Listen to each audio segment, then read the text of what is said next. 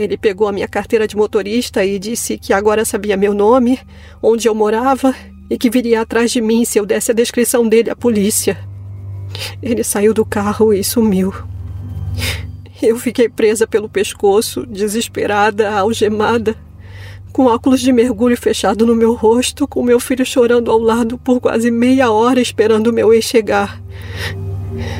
Esse foi o pior sentimento que eu já experimentei em toda a minha vida. O caso de hoje vai falar sobre um misterioso crime que aconteceu semanas antes do Natal de 2007 na Flórida, nos Estados Unidos. Nancy e sua filha Joey foram encontradas sem vida dentro de um carro no estacionamento de um shopping e as pistas deixadas pelo responsável não levaram a polícia a um direcionamento concreto. Só que quem já escutou os dois últimos episódios que eu lancei essa semana, um sobre o caso da vítima Samantha e outro sobre a história dos serial killers Hyle Keys, eu peço que prestem bastante atenção aos fatos de hoje, tentem ligar os pontos e me digam lá no Instagram se este não seria possivelmente um crime cometido também pelo próprio Israel Keys. Olá, misteriosos! Eu sou Fábio Carvalho e esse é o projeto Arquivo Mistério. Mas antes da gente começar o caso de hoje, eu quero dar um recado muito bacana para vocês. Se você está nos escutando pelo Spotify, agora você pode qualificar o nosso projeto e isso vai ajudar muito no crescimento do canal você pode qualificar em até 5 estrelas e a sua nota fará com que o Arquivo Mistério alcance mais pessoas. Então, agora mesmo enquanto você está escutando a gente, passa na página principal do Arquivo Mistério no Spotify e dê a sua qualificação. Desde já, muito obrigado. Para ver as fotos do caso de hoje, basta seguir a gente no Instagram, arroba Arquivo Mistério. O link está na descrição desse episódio. Exclusivamente essa semana, os casos apresentados aqui são adaptações de casos já apresentados no podcast Café Crime Chocolate da Tatiana Daniel. A Tati é uma parceira do Arquivo Mistério, a gente se ajuda bastante trocando informações, temas de casos, falando sobre casos. A gente tem alguns projetos paralelos também. Então, eu convido vocês a também conhecer o trabalho dela, que é fenomenal. O link do canal dela está aqui na descrição. Recados dados, Vamos para o caso de hoje.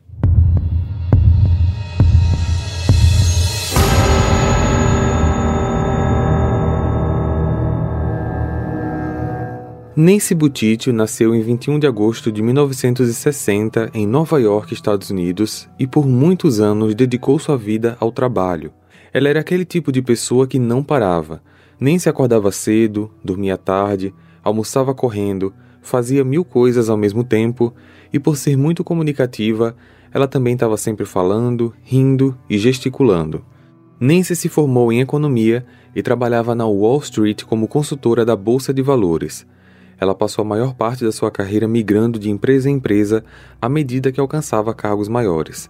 Ela era financeiramente generosa com sua família, mas ela também pensava no futuro e poupava muito para garantir a sua aposentadoria. O sonho da maioria dos nova-iorquinos é poder aproveitar a aposentadoria na Flórida. A razão de muitos quererem se mudar para lá é a calma e o clima local, só que nem se decidiu não esperar a velhice chegar.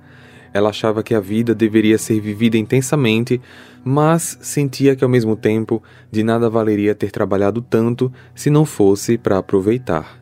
Assim, em 95, aos 35 anos, ela resolveu que era hora de começar a desacelerar. Quando uma colega de trabalho pediu demissão e mudou para Boca Raton, na Flórida, ela decidiu fazer a mesma coisa. Nancy também sonhava em ser mãe e, caso a maternidade acontecesse para ela, ela gostaria de curtir cada instante em um local mais calmo e mais seguro que a loucura de Nova York. Naquela época, ela namorava Philip Hauser, um advogado residente do Brooklyn, e não foi fácil convencê-lo a se mudar para a Flórida. Então, a princípio, Nancy decidiu ir sozinha e a distância ditaria o futuro do relacionamento. Ao descobrir que Philip não iria, a irmã da Nancy, Joan, e o marido dela, Stan Bruno, decidiram se mudar junto com ela. Eles já planejavam se mudar para a Flórida eventualmente e só adiantaram a viagem para não deixar que Nancy fosse sozinha se comprou uma casa de quatro dormitórios em Boca Raton, em um condomínio de alto padrão em Hayden Lake, e sua irmã e Stan compraram uma outra casa também na mesma região. Nancy quis comprar uma casa grande porque ela planejava receber a família que ficou em Nova York durante os períodos das férias e também porque ela queria ter muitos filhos. Ela e Philip estavam num relacionamento à distância e no início de 99, Nancy ficou grávida. Ela agora estava com 39 anos e, devido à hipertensão, seu médico desaconselhou a prosseguir com a gravidez. Porém, ela ignorou o conselho e levou a gravidez adiante. Philip, por outro lado, não queria ter filhos, mas apoiou a decisão da Nancy. A data dada pelo médico como provável data para o parto era 25 de dezembro de 99, o dia de Natal. Sendo assim, ao descobrir que a bebê seria uma menina, Nancy decidiu chamá-la de Joey Noel. Joey, em homenagem ao seu pai, Joe, e Noel, porque ela seria o seu anjo de Natal. No entanto, a pequena Joey decidiu vir ao mundo alguns dias antes, 17 de dezembro.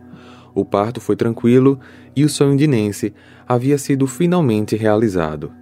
Philip viajou para a Flórida assim que soube do nascimento e ao chegar no hospital e ver a filha na maternidade e Nancy dormindo no quarto, ele correu para uma joalheria, comprou um anel de diamantes para Nancy e uma pulseirinha de corações para Joey. Ele então voltou ao hospital e pediu Nancy em casamento. Eles se casaram três meses depois. Philip continuava a trabalhar em Nova York, mas passava praticamente metade do tempo na Flórida. Ele e Nancy eram excelentes pais e Joey cresceu dentro de um lar com muito amor. Mas esse amor todo não vinha só dos pais, vinha também dos tios Joan e Stan. A família era muito unida e eles faziam praticamente tudo juntos.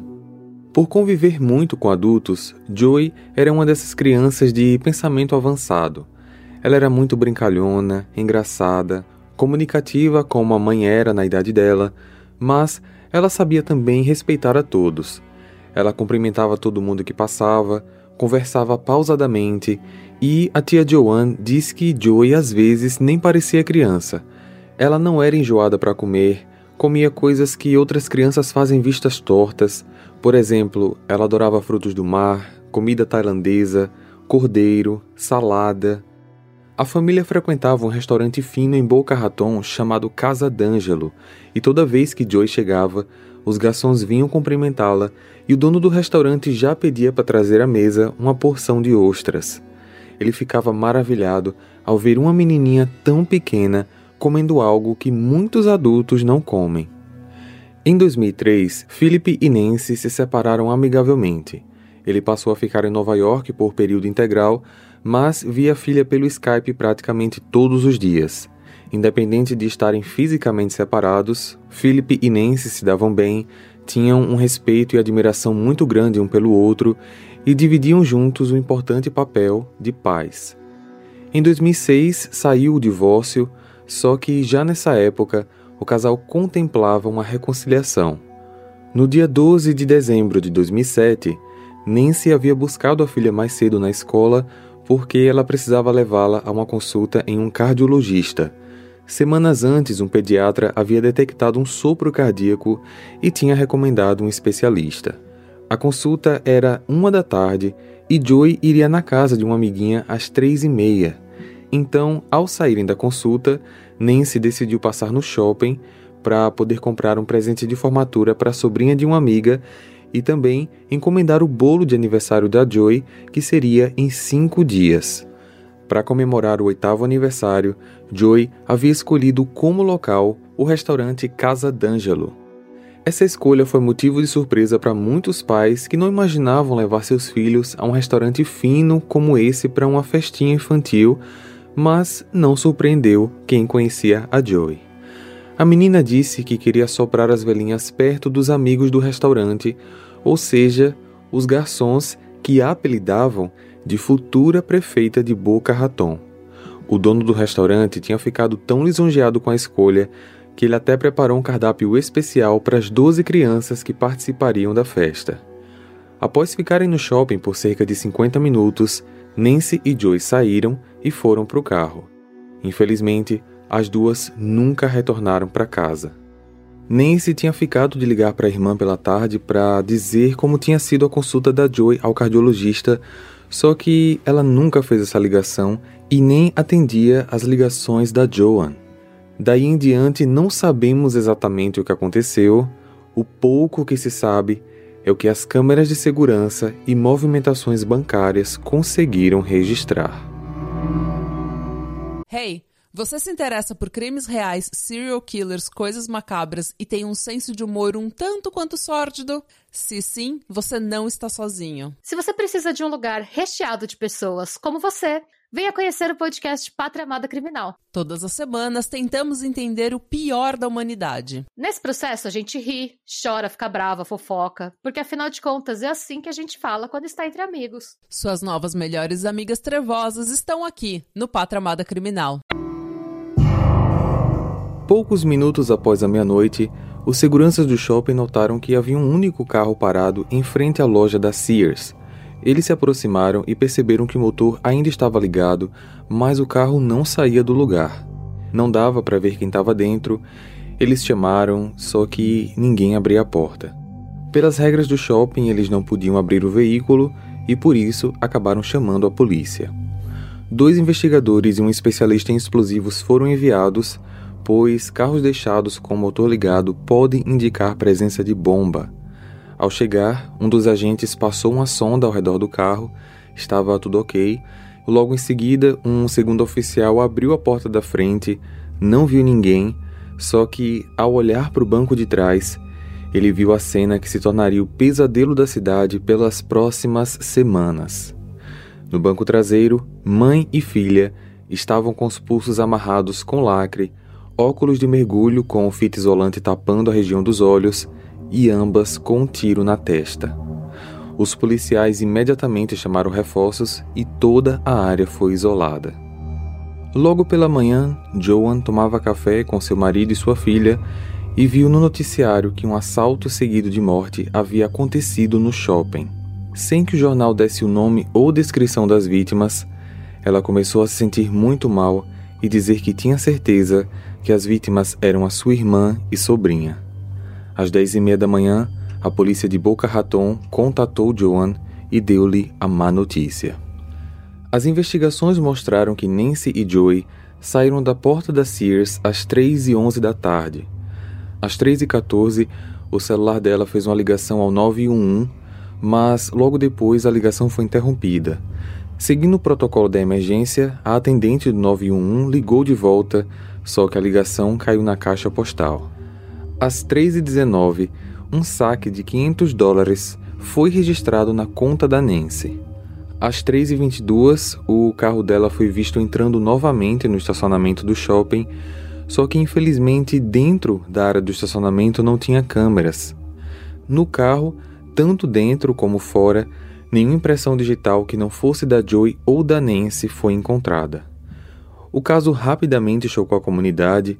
O desespero foi tão grande que no dia seguinte o shopping ficou praticamente vazio. Na semana seguinte, o estacionamento operava com diversos seguranças e visitantes eram levados da porta até os seus carros por meio de carrinhos de golfe. Para a polícia, o cenário também não era bom. A pessoa que sequestrou e executou as duas era bem preparado. Ele planejou minuciosamente o crime, estudou o local, fez tudo muito rápido e principalmente sem ser notado em um dos locais mais movimentados, um shopping center, em vésperas de Natal. Ele pensou em cada etapa, levou lacres, algemas, provavelmente usou luvas e não deixou rastros. Ele fabricou amarras visuais, cobrindo os óculos escuros com fita isolante. Ele tinha dois óculos, um para Nancy, um para Joey, e a sua arma muito provavelmente tinha um silenciador.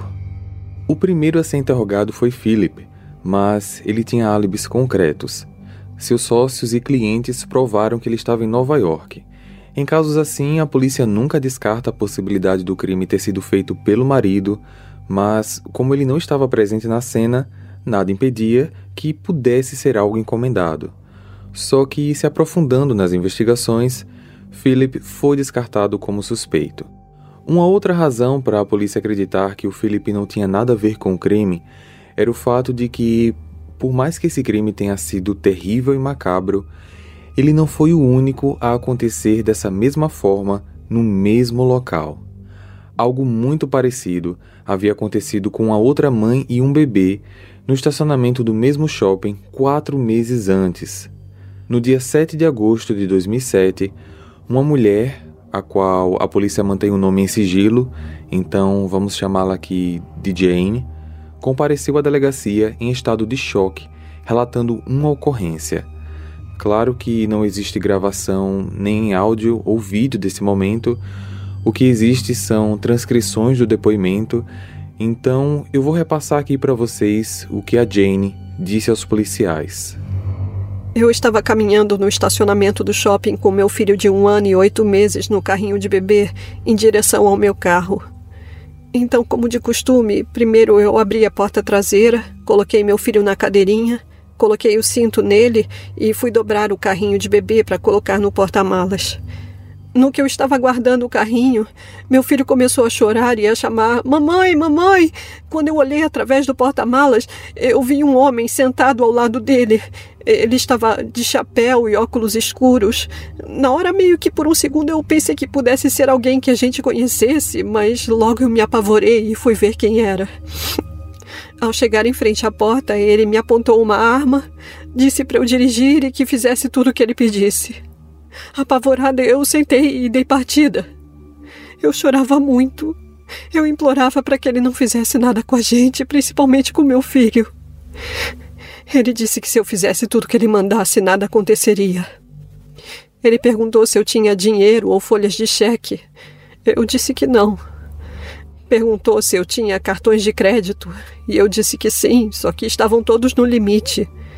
Ele mandou então que eu dirigisse até um caixa eletrônico. Lá ele me fez sacar 600 dólares e só foi essa quantia porque era o limite. Depois disso, ele me deu as coordenadas de onde ele queria que eu parasse. Chegamos no fundo de uma lanchonete e ele trocou de lugar comigo. Eu fui para o banco de trás e ele me algemou com um lacre, me prendendo na cadeirinha do meu filho. Ele pegou outro lacre e prendeu meu pescoço ao metal do descanso de cabeça do banco. Depois de colocar em meu rosto um óculos escuro, coberto com fita isolante, ele passou a dirigir o carro. Eu conseguia ver um pouco através dos óculos, mas não deixei que ele percebesse. Falei que o lacre estava muito apertado no meu pescoço e ele parou o carro para vir afrouxar um pouco. Foi quando ele percebeu que dava para eu enxergá-lo com aqueles óculos. Então ele o substituiu por um óculos de mergulho coberto com fita. Ele perguntou se eu queria que ele me desse a água que estava na minha bolsa ou se queria que ele desse a mamadeira do meu filho. Eu disse que não, que não precisava, porque na verdade eu fiquei com medo dele estar tentando nos envenenar.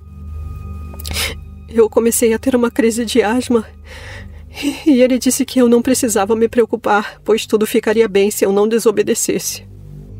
Quando meu celular começou a tocar, ele mudou. Se irritou, parecia que aquilo não era parte do plano, e então eu disse que deveria ser o pai do meu filho.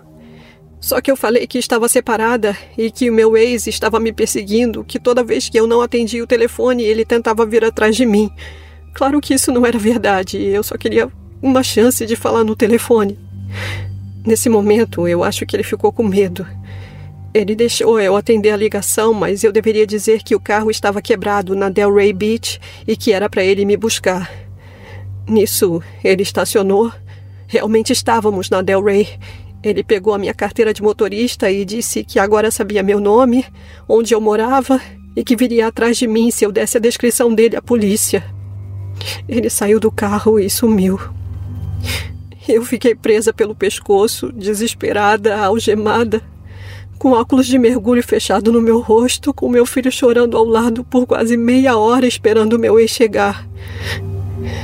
Esse foi o pior sentimento que eu já experimentei em toda a minha vida. Mesmo com medo, Jane foi até a delegacia e denunciou o sequestrador. Hoje ela está no serviço de proteção à testemunha, conseguiu alterar o nome, o endereço e por isso sua identidade é preservada.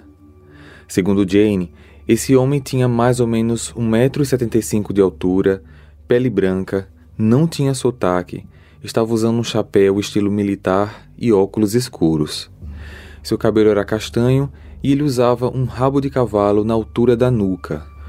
Qualquer tipo de sequestro, mesmo os curtos só para saques em caixas eletrônicos, são considerados crimes federais nos Estados Unidos e a equipe de Boca Raton, junto com o FBI, deram início às investigações no caso da Jane e essa mesma equipe assumiu o caso da Nancy e Joy, já que eles acreditavam ser ações do mesmo suspeito. Enquanto que no caso da Jane, a única coisa que eles tinham era o retrato falado, no caso da Nancy, ele precisava gerar mais evidências e logo um apareceu. O criminoso levou do carro dela alguns pertences, incluindo seu celular e o cartão de crédito, que vieram aparecer dias depois em Miami. As pessoas que encontraram os itens foram interrogadas, mas posteriormente liberadas. O FBI realmente acredita que eles não estejam envolvidos. Em fevereiro do ano seguinte, 2008, e vocês vão entender por que, que eu estou destacando aqui o 2008, um criminal profiler do FBI traçou um perfil do criminoso. Segundo ele, trata-se de alguém com experiência militar, porque ele, além de usar um chapéu utilizado por militares em campo, ele também age de forma muito precisa, uma característica de quem já passou pelo exército. Seu propósito inicial é somente assaltar, mas ele não tem medo de matar. Aliás, ele já matou antes. Ele escolhe suas vítimas pela vulnerabilidade. Mães, de poder aquisitivo alto, por isso ele escolheu aquele shopping, e na companhia dos filhos, pois assim ele detém total controle sobre elas através do medo. Ele não quer de forma nenhuma ser identificado, claro, por isso os óculos de mergulho com fita isolante. Para não ser identificado por terceiros, ele também escolhe carros escuros com um tratamento nos vidros. Comete outros crimes e precisa de dinheiro rápido. Gosta da adrenalina que gera uma abdução, caso contrário, ele cometeria apenas crimes de fraude. Não tem medo do contato com a vítima e sente prazer em estar no controle. Tem conhecimento da área, até porque, nesse caso específico da Nancy Joy, ele sabia que o shopping não tinha câmeras no estacionamento, somente na porta de entrada e de saída. A polícia de Boca Raton divulgou o perfil do criminoso junto ao retrato falado, ofereceu recompensas para quem trouxesse informações que os levassem à sua identidade, mas, apesar de todo o esforço, até hoje eles não conseguiram identificar oficialmente quem cometeu esses crimes. E eu digo oficialmente porque Será que não foi o Israel Kiss? A Tatiana Daniel, do podcast Café Crime Chocolate, fez uma análise sobre esse caso, junta com informações deixadas pelo Israel Kiss antes da morte dele, e ela listou diversos pontos que meio que fazem sentido e eu quis trazer aqui para vocês. Esse criminal profiler fez esse perfil do criminoso em 2008 e em 2012, quando Israel Kiss foi preso, ele contou em detalhes como agia e praticamente tudo que eu falei aqui agora desse perfil bate com diversos pontos que Israel assumiu fazer durante todos os anos em que ele executou seus crimes. Para quem não viu ainda o caso que eu trouxe sobre Israel Kiss, o link está aqui na descrição. Em relação à lista que o FBI liberou dos pontos que o Israel se fez presente ao longo dos 16 anos em que ele atuou, é possível encontrar indícios que ele tenha passado por Boca Raton, porque apesar de não existir um link direto dele no local, existe a possibilidade dele ter alugado um carro e ter dirigido alguns quilômetros para chegar onde queria. Além disso, Israel era um assaltante experiente. O FBI confirmou oito assaltos a bancos cometidos por ele. Era com o dinheiro conseguido em assaltos que ele financiava suas viagens e os materiais dos kits para que nada fosse percebido no seu imposto de renda ou por transações em seus cartões. A lista que o FBI tem dos locais está baseada somente no que o Israel pagava com seu cartão ou quando ele usava o seu e-mail. Ou seja, a real lista deve ser muito maior. Olhando o retrato falado, é possível também desconfiar que ele pode ser o Israel Kiss, não somente pela escolha das vestimentas e acessórios, mas também pelos traços físicos. Israel tinha cabelos um pouco longos que dava para fazer um pequeno rabo de cavalo, mas no assalto que ele fez a um pequeno banco em Nova York, ele estava com um bigode falso e uma peruca. Já em outro assalto no Arizona, ele estava com a barba longa, falsa e também peruca, ou seja, ele também se disfarçava. Nos dois casos, o da Jane e da Nancy, a polícia tentou rastrear a marca dos óculos de mergulho, mas tratava-se de uma marca muito popular que podia ser encontrada em qualquer lugar, e esse criminoso não deixou qualquer digital também, muito provavelmente ele estava usando luvas, sendo que Israel sempre guardava luvas e óculos escuros nos seus kits. Só que, acreditem ou não, Israel Kiss não é oficialmente apontado como suspeito por nenhum desses dois crimes. No ano da morte da Nancy e da Joy, as casas da rua em que elas moravam, que já estavam enfeitadas para o Natal, tiraram suas decorações como forma de expressar luto. O restaurante Casa D'Angelo, que recepcionaria a festa de aniversário da Joy no dia 17, fechou as portas naquele dia. Durante a apresentação do coral da escola, que Joy frequentava, os alunos fizeram um minuto de silêncio e leram uma homenagem a ela. O velório das duas foi na igreja onde Joy foi batizada.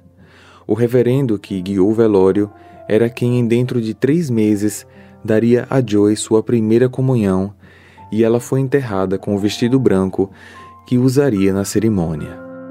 Você acha que o responsável por esses crimes foi o Israel Kiss? Deixe sua opinião aqui nos comentários e nos vemos então no próximo caso. Compartilhe esse episódio com seus amigos para ajudar no crescimento do canal. Para ver as fotos desse caso, basta seguir a gente no Instagram, arroba Arquivo Mistério, ou o nosso canal lá no YouTube. Eu vejo vocês então no próximo caso. Combinado? Até lá! Hey, você se interessa por crimes reais, serial killers, coisas macabras e tem um senso de humor um tanto quanto sórdido? Se sim, você não está sozinho. Se você precisa de um lugar recheado de pessoas como você, venha conhecer o podcast Pátria Amada Criminal. Todas as semanas tentamos entender o pior da humanidade. Nesse processo, a gente ri, chora, fica brava, fofoca, porque afinal de contas é assim que a gente fala quando está entre amigos. Suas novas melhores amigas trevosas estão aqui no Pátria Amada Criminal.